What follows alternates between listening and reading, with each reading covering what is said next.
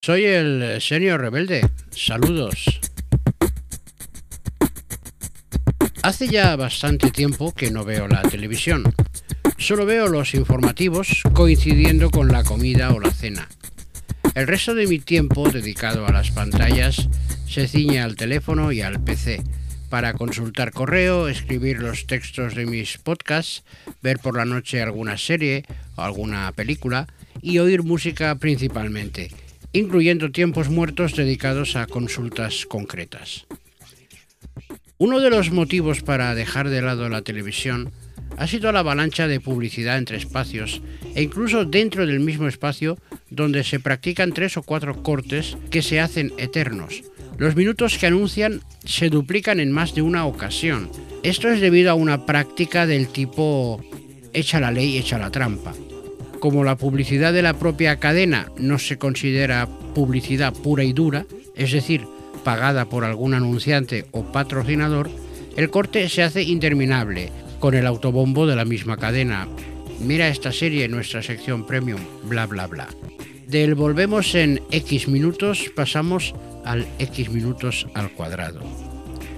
Muchos pensábamos que de esta forma puedes ir cambiando de canal y ver dos programas casi al mismo tiempo, porque mientras uno está dando publicidad puedes ver cómo avanza el otro, pero este resquicio fue liquidado a través de ese concepto que los medios denominan contraprogramación. Situar tu programa estrella al mismo tiempo que el programa estrella de la cadena rival.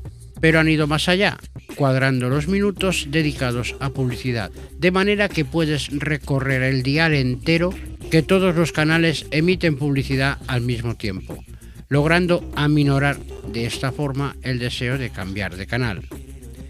Y no es mi intención justificar este tsunami publicitario, pero entiendo que las plantillas actuales de las principales cadenas televisivas se llevan una gran porción de su presupuesto. Por supuesto me refiero a las plantillas de estrellitas y famosetes con programita propio, así como los presentadores y presentadoras más conocidos por los telespectadores. Pero volviendo al hilo de mi actividad en el PC, he observado que en la mayoría de plataformas de entretenimiento Incluso plataformas informativas han empezado a incluir publicidad en sus contenidos, ofreciendo la opción de consumo sin anuncios, como dicen, previo pago de una suscripción mensual, anual, etc. Y este inicio de la publicidad dentro de este canal de comunicación, o formato, como se quiera llamar, ha sido apabullante.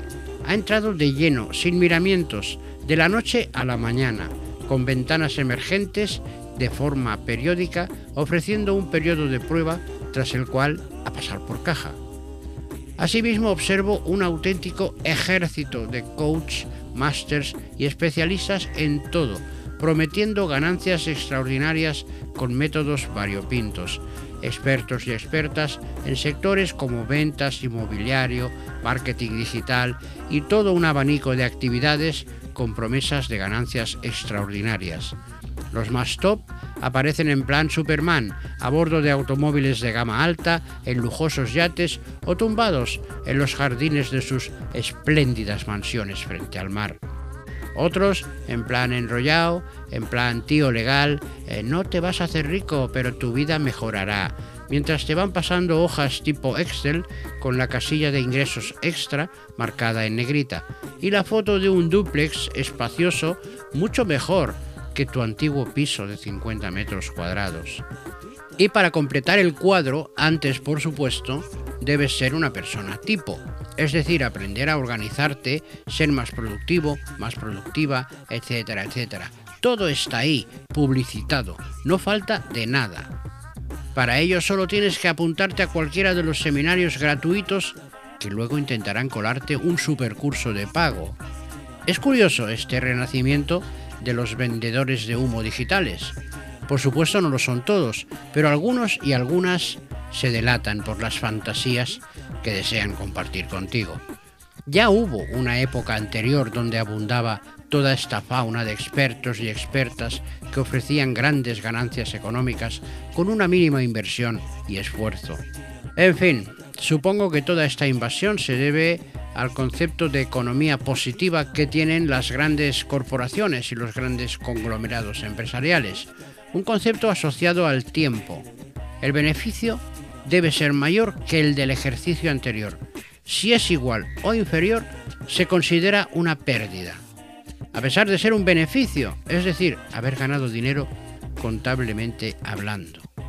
Esta es la explicación más lógica que encuentro a este fenómeno que en tiempo récord ha inundado la red.